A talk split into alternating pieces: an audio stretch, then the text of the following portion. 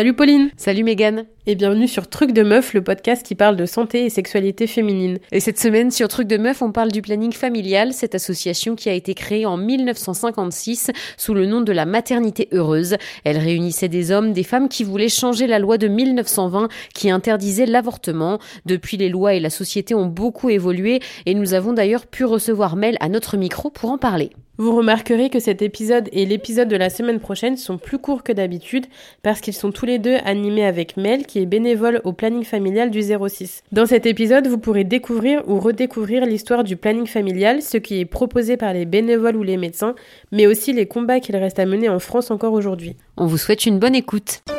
Bonjour Mel, euh, on te reçoit aujourd'hui pour parler du planning familial. Est-ce que juste avant de commencer, tu pourrais te présenter s'il te plaît? Bah, Bonjour, euh, je suis Mel et je suis membre du bureau confédéral du planning familial. Alors déjà, est-ce que pour commencer, tu pourrais bah, nous expliquer pour les gens qui ne connaîtraient pas le planning familial ce que c'est et euh, bah, quels services sont proposés? Alors le planning familial est une association loi 1901 donc à but non lucratif et bah, on existe depuis plus de 60 ans et le but, euh, enfin l'objectif premier, ça a été euh, d'obtenir le droit à la contraception, et puis après faire du plaidoyer pour obtenir le droit à l'IVG. Et depuis, euh, bah, c'est un interlocuteur privilégié des pouvoirs publics et aussi des publics en général de la population en matière de droits, notamment des femmes et des minorités de genre et autour de tout ce qui concerne la, la sexualité. Et il sert aussi à compenser les manquements du, des pouvoirs publics en matière d'IVG et du fait que les personnes soient libres de leur choix. Et du coup, est-ce que vous menez euh, des, opérations? Est-ce que tu disais que parfois vous combiez les lacunes du gouvernement? Est-ce qu'il y a du travail qui est fait en parallèle avec le gouvernement? Qu'est-ce que vous faites concrètement? Euh, alors euh, en parallèle avec le gouvernement, oui, parce que c'est notre financeur principal. Donc euh, on a des actions d'abord nationales, des programmes nationaux, notamment d'éducation à la sexualité. après, ça va être ciblé aussi sur certains publics. Ça peut être le public handicap, le public jeune, par exemple. puis après, on a aussi des actions plutôt tournées vers de l'écoute. Donc on a un numéro vert national, on a aussi un chat. Et, euh, et, globalement, en fait, euh, le planning, donc là, nous ici à la Confédération, on va, on va être, on va dire, moteur de tout ce qui se passe, mais ici on ne reçoit pas du public. Et euh, en fait, il y a plusieurs AD, donc associations départementales, et euh, c'est ces associations qui vont accueillir du public. Et donc ça peut être au sein des locaux pour des permanences, par exemple, pour des groupes de parole mais euh, aussi euh, ça peut être à l'extérieur, donc euh, bah, dans les écoles notamment, surtout là, et aussi en milieu festif par exemple, et aussi créer des événements autour de films débats par exemple, ou ce genre de choses, afin de parler et de faire parler les personnes autour des thèmes autour de la vie relationnelle, affective et sexuelle. Donc ça veut dire qu'on peut retrouver le planning familial un peu partout en France, dans son département, près de chez soi? Euh, oui, il y en a, il me semble, 76 qui existent en France euh, hexagonale et dans les Drômes aussi. Euh, donc c'est pas partout, euh, malheureusement, mais on, tend, en tout cas dans le temps, ça, ça prospère et il y a de plus en plus d'associations départementales. Et donc tu disais effectivement que vous organisez plein de choses pour les femmes et les minorités notamment. Est-ce qu'il y a quand même des progrès, une évolution au sein de la société ou est-ce que justement il y a encore beaucoup, beaucoup de combats qui sont à mener? J'ai l'impression, en tout cas, qu'il y a beaucoup de combats qui sont à mener. Surtout que là, j'ai l'impression qu'on est dans un temps de régression, de, de réaction, euh, on va dire, contre euh, nos actions, contre nos droits euh, durement acquis, notamment sur l'IVG. Ça devient de plus en plus compliqué. Donc on lâche rien et on essaye là d'ailleurs notre grosse action en ce moment c'est la constitutionnalisation de l'IVG pour protéger ce droit et ouais, donc globalement, c'est assez compliqué. On subit beaucoup d'attaques, que ce soit les AD. Il y a des personnes euh, qui vont taguer euh, les locaux. Il y a des, on va recevoir des menaces de mort, ce genre de choses. Euh. Donc ouais, il faut tout le temps se battre. Et pourtant, on voit le chemin qu'on a fait. Ce qui est bien, c'est que il y a beaucoup d'archives du mouvement. Et donc on peut voir l'évolution, mais en même temps, bah, c'est toujours un pas en avant, trois pas en arrière, quoi. Justement, là, tu parlais de, de l'avortement. Euh, Est-ce que tu peux nous expliquer ce que ça changerait de constitutionnaliser l'IVG Parce que c'est vrai qu'on en parle beaucoup, notamment aux États-Unis. On a toujours l'impression que c'est un droit qui est gagné, que ça y est, on l'a, mais euh, finalement, c'est tout à fait possible de le perdre. Bah oui, en effet. Déjà, il y a il me semble, trois, deux, trois ans, deux ans peut-être. On a gagné le droit d'avoir, de, de pouvoir euh, avoir une IVG euh, deux semaines plus tard. Et rien que ça, euh, il y a plein de médecins qui sont réfractaires, par exemple, alors que ce sont globalement le, le, même mode opératoire. Et en fait, le fait de constitutionnaliser ferait que c'est ancré dans la Constitution et donc ce sera un droit qu'on ne pourra pas changer. Et en fait, euh, aussi, c'est un peu compliqué de l'instaurer en tant que texte de loi parce que le gouvernement appelle ça une liberté, nous on appelle ça un droit. Et je trouve que la nuance, euh, bah il n'y a pas de nuance justement. C'est assez clair que c'est un droit et qu'il est fondamental euh, pour tous. Du coup, pour revenir un peu plus précisément sur comment ça se passe au planning familial, est-ce que tu pourrais nous dire de qui est composé le planning familial Si on se rend euh, dans un planning familial à côté de chez nous, par exemple, euh, qui est-ce qu'on va trouver là-bas? Est-ce que c'est des professionnels de santé? Est-ce que c'est des bénévoles? Alors en fait, ça va dépendre des associations locales. Euh, ça peut être constitué uniquement de bénévoles, ça arrive, ou que de salariés aussi, et donc pas de bénévoles. mais globalement, c'est souvent les deux. Et dans les métiers professionnels, il peut y avoir des médecins, mais la plupart du temps, c'est surtout des euh, CCF, donc euh, des conseillers et conseillères conjugales et familiales, qui prennent euh, et le en consultation individuelle les personnes lors de permanences, qui font aussi souvent du numéro vert et qui animent des groupes de parole et aussi animer des débats en extérieur. Et le deuxième métier le plus présent sont les animateuristes de prévention. Et comme leur nom le dit, c'est bah, ces personnes font de la prévention auprès des publics, euh, dans une approche euh, d'éducation populaire. Et donc euh, faire de l'éducation à la sexualité. Et c'est elles et, elles et eux qui vont principalement en dehors des locaux. Et justement, tu parlais de prévention dans les écoles. Qu'est-ce que vous proposez justement bah, pour enseigner la sexualité et la prévention aux plus jeunes? Alors globalement, on a plein d'outils et je pourrais pas vous faire une liste complète, sachant qu'il y a des AD qui en développent tout le temps à travers le temps. Ce qui est super intéressant, c'est que des fois on essaie de collectiviser euh, ces, ces, outils, mais c'est assez compliqué parce qu'on a un gros mouvement. Et euh, donc on peut partir euh, par exemple d'une affiche et bah et puis parler de discrimination par exemple.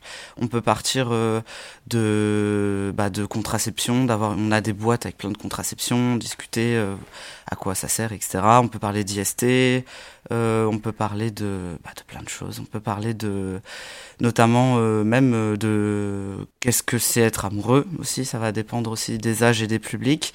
On peut partir d'un film. On peut partir euh, d'une vidéo, on peut parler du consentement, on peut parler de vraiment beaucoup de choses, ou que de l'IVG, mais euh, ouais, globalement, ça va dépendre des publics et des demandes aussi, parce que malheureusement, euh, les écoles, enfin, faut savoir que depuis 2001, il est censé avoir trois séances d'éducation à la sexualité pour toutes les classes, et ce droit n'est pas du tout effectif, et, et, souvent on nous appelle suite à un problème, ça peut être une violence sexuelle par exemple, ou ce genre de choses, et donc on va essayer de pas trop casser les pots cassés, enfin de réparer les pots cassés. Du coup, comment ça se passe si, euh, suite à par exemple une intervention dans un établissement, euh, il y a, je sais pas, euh, un élève qui vient vous voir et qui vous dit voilà, j'ai cette problématique. Est-ce que vous essayez de gérer sur place ou est-ce que vous le renvoyez plutôt vers le planning familial le plus proche de chez lui? Je pense que ça va dépendre de l'urgence. Ça, ça, a déjà arrivé que des personnes parlent de violence intrafamiliale et que là, ben, en fait, on fait un signalement. Euh, mais souvent, euh, ça va être plutôt, euh, enfin, ce que de mon expérience en tout cas, ça va être des personnes qui vont dire ah je me questionne sur mon genre ou sur ma sexualité. Et de là on peut un peu en parler. Et généralement on a des brochures euh, pour aussi euh, nos partenaires, parce qu'on travaille avec d'autres associations locales, notamment les centres LGBTQI ou euh, d'autres centres où par exemple une personne va poser une question sur les IST et va dire oui j'ai pris des risques etc. Donc on va dire bah en fait tu peux faire un test anonyme et gratuit à tel endroit etc. Donc souvent on va essayer de faire ça sur place mais il faut que les conditions soient réunies, il faut qu'il n'y ait pas les profs, il faut que la personne soit en confiance aussi. Donc, euh, des fois, on revoit les personnes venir euh, lors des heures de permanence. Vous pouvez du coup recevoir des mineurs sans les parents qui sont non accompagnés? Euh, oui, totalement. Euh, oui, oui.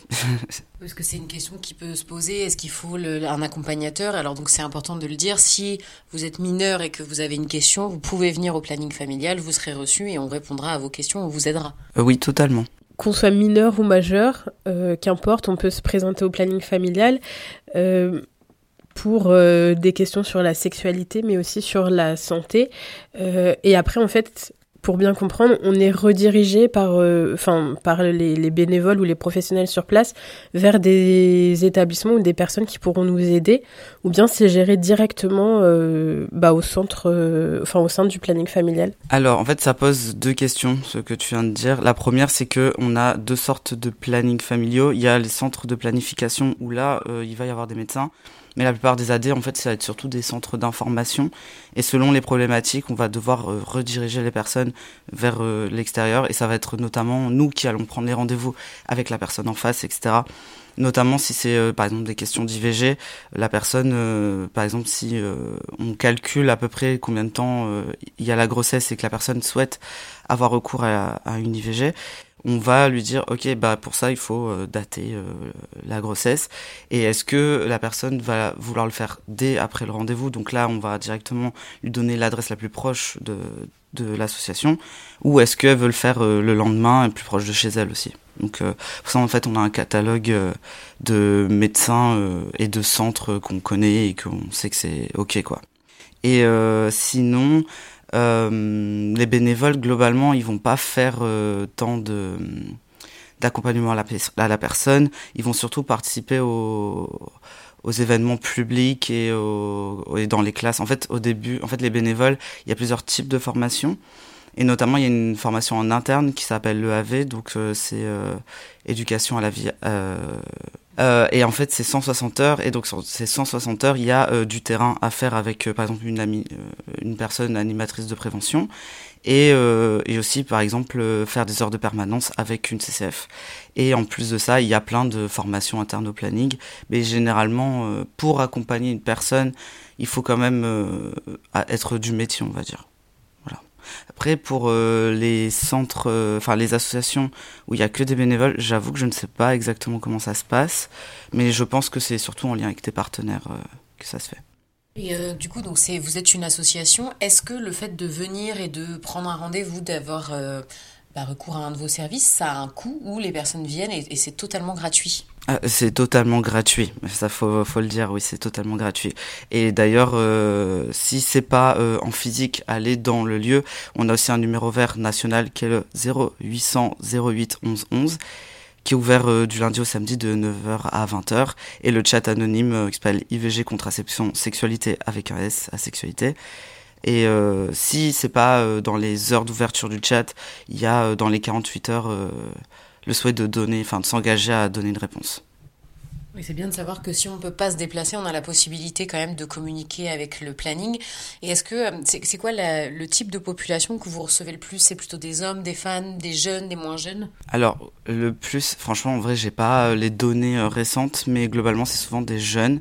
Après, tout le monde est bienvenu au planning, évidemment, mais on a souvent des jeunes qui vont passer après les cours avec un ou une amie et poser des questions ou faire un test de grossesse ou ce genre de choses. C'est surtout ce public-là, mais des fois ça peut être aussi euh, des personnes victimes de violences aussi. Enfin, ça peut être vraiment tout type de personnes, mais c'est souvent des jeunes, plutôt euh, des jeunes filles euh, qui viennent. Et, euh, et, donc, tu, donc tu disais effectivement que les services, les services sont gratuits. Euh, est-ce, enfin, est-ce que vous êtes préparé, vous, justement, à recevoir tout type de personnes? Parce qu'on peut être face à de la violence, ça peut être parfois difficile. Comment on arrive à accueillir tout le monde comme ça? Comment on peut se préparer? Euh, bah Après, déjà, d'une part, euh, l'erreur est humaine et on ne peut pas être fiable à 100%, mais en fait, on, on s'auto-forme. Et même vers l'extérieur, on se forme tout le temps, sans arrêt, que ce soit euh, à, bah, à recueillir la, la parole, à avoir un accueil non jugeant, ça c'est vraiment euh, un credo important pour nous. Et après, euh, selon les problématiques, parce qu'on peut avoir aussi du mariage forcé, on peut avoir aussi de l'excision, ce genre de choses. On peut avoir euh, des personnes intersexes, des personnes trans. donc tout ça, en fait, ça vient beaucoup de la formation et de l'autosupport aussi au sein même des associations. Et puis en fait aussi un truc que j'ai pas dit, c'est qu'on est organisé en fédération, donc en région. Et aussi, il y a des euh, formations régionales et des formations aussi nationales. Donc, euh, il y a plusieurs échelles et, et en fait, dès qu'il y a euh, une problématique sur laquelle on ne sait pas trop réagir ou quoi, on fait appel au mouvement globalement.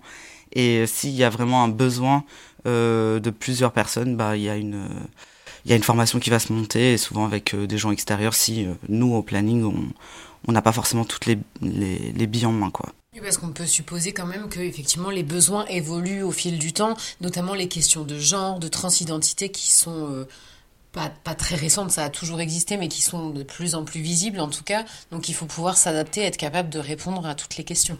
Euh, oui, et surtout, bah, par exemple, pour euh, revenir à l'exemple des personnes trans et de l'accueil des personnes trans, maintenant, globalement, tous les plannings sont, sont formés à ça euh, et ça en fait c'est parce que euh, nous on fonctionne selon avec un congrès tous les trois ans et c'est là où on vote euh, des textes et ces textes après sont déclinés en feuille de route et donc en action et notamment l'action de la feuille de route agir avec les personnes LGBTQIA+ euh, a accès euh, une formation nationale autour de l'accueil des personnes trans, fait par des personnes concernées au sein même du planning et fait par des partenaires extérieurs.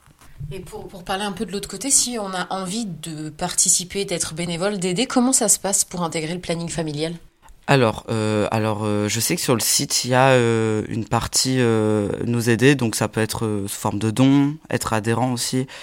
donc je crois que l'adhésion c'est, oui, enfin c'est pas je crois, j'en suis sûr. L'adhésion c'est 20 euros par an et 8 euros pour les personnes qu'elles soient jeunes, précaires, étudiantes, etc. Et pour les mineurs, parce que les mineurs peuvent aussi être bénévoles et être adhérents, c'est, je crois que c'est un peu un prix en fonction de la personne aussi. Euh, et sinon, euh, ben on moi, ce que j'ai fait, c'est me présenter euh, à l'association départementale et me présenter. Et après, de là, on m'a donné un rendez-vous pour faire un entretien pour voir un peu si on était en accord au, au, niveau du féminisme, en tout cas, et voir ce que, quel était mon profil, ce que je pouvais apporter. Et, et sinon, on peut le faire par mail aussi ou par téléphone. voilà. Et toi, qu'est-ce qui t'a donné envie de rejoindre le planning familial, du coup? Alors moi j'ai découvert euh, l'association départementale, à la base je suis de l'association départementale du 06, donc Alpes-Maritimes, et euh, en fait c'était un, un, festival, euh, il y avait un, un stand et j'ai été, il y avait un petit jeu de loi avec des questions euh, autour de la sexualité et en fait la personne trouvait que je répondais très bien aux questions qui étaient assez péchues et on m'a dit en fait on a besoin de gens comme toi. Et en fait le fait qu'on me dit on a besoin, bah je suis allé. Mais en fait, euh, il y a pas forcément. On a besoin de tout le monde. Globalement, on a besoin de plein de gens qui représentent la société. Et moi, c'était surtout sur les questions trans euh, que je suis rentré au planning. Donc, c'était euh, en 2019. Et euh, ben, par exemple, ça peut être juste des personnes qui veulent, qui sont féministes et qui veulent s'engager. Et ouais, ça va être, ça va, ça va se faire par le biais de parler avec une personne de l'association globalement. C'est beaucoup de bouche à oreille aussi. Et euh, des fois, c'est juste venir à un événement, je sais pas moi, un débat public, et après se dire ah c'est super intéressant, euh, j'ai envie d'aider, j'ai envie de donner mon temps, et de là bah, prendre contact avec euh, l'association. Euh, il y a un, une chose sur laquelle j'aimerais qu'on revienne aussi, tu parlais d'éducation, de prévention, de transmettre un peu les informations. Euh, où est-ce qu'on en est aujourd'hui au niveau de la jeunesse? Est-ce que les jeunes sont globalement bien informés, pas bien informés, pas assez informés? Où est-ce qu'on en est? Alors, je trouve qu'ils sont mieux informés que nous. Ils sont mieux informés euh, que les générations précédentes, clairement. Mais c'est pas tout à fait ça. Notamment, euh, bientôt va sortir un, un rapport qu'on a fait sur euh, jeunes et IST et en fait il y a une recrudescence des IST euh, et donc il y a peut-être moins de, de port de préservatifs par exemple ou de d'autres euh, enfin en tout cas le préservatif c'est ce qui protège le mieux des IST donc euh, c'est qu'il y a encore du chemin à faire et globalement il y a toujours du chemin à faire. Il y a beaucoup d'idées reçues autour de la sexualité. Il y a beaucoup aussi euh, je le remarque la, la montée des idées un peu mince, euh, de New Age, ce genre de choses qui peut un peu euh, euh bah, tronquer euh, les idées reçues. Donc nous, il faut qu'on soit très attentif, attentive à vraiment remettre au centre des, du débat public ces questions-là. Et mais globalement, moi, j'ai espoir. Enfin, je, je trouve que ça va mieux. Est-ce qu'il y aurait quelque chose que tu souhaiterais rajouter sur le planning familial en général dont on n'aurait pas parlé? Euh, Je réfléchis. Euh, le fait, va juste euh, remercier les personnes qui soutiennent le planning, parce qu'on reçoit certes beaucoup d'attaques, mais on a aussi euh, beaucoup de soutien. Et ça s'est montré euh, l'été dernier suite aux affiches et à la polémique. on a reçu énormément de soutien. Et en fait, c'est ce qui nous fait tenir, sachant que il y a beaucoup de, même de la part du gouvernement, c'est compliqué de faire passer nos envies de changement de société. Et en fait, bah, c'est grâce au public qu'on continue et c'est grâce aussi aux dons et, et c'est super important. Et donc, franchement, merci quoi. J'ai l'impression que le planning est vraiment un acteur central bah, de la démocratie et de aussi une sorte de médiation scientifique autour euh, des questions de sexualité, de vie relationnelle, quoi. Bah, merci beaucoup. On espère que cet épisode vous a plu et vous a permis d'être plus informé sur le planning familial. Vous pouvez retrouver les informations sur le planning dans la barre d'infos. Quant à nous, on vous dit à la semaine prochaine pour un nouvel épisode encore avec Mel du planning familial. Ciao les meufs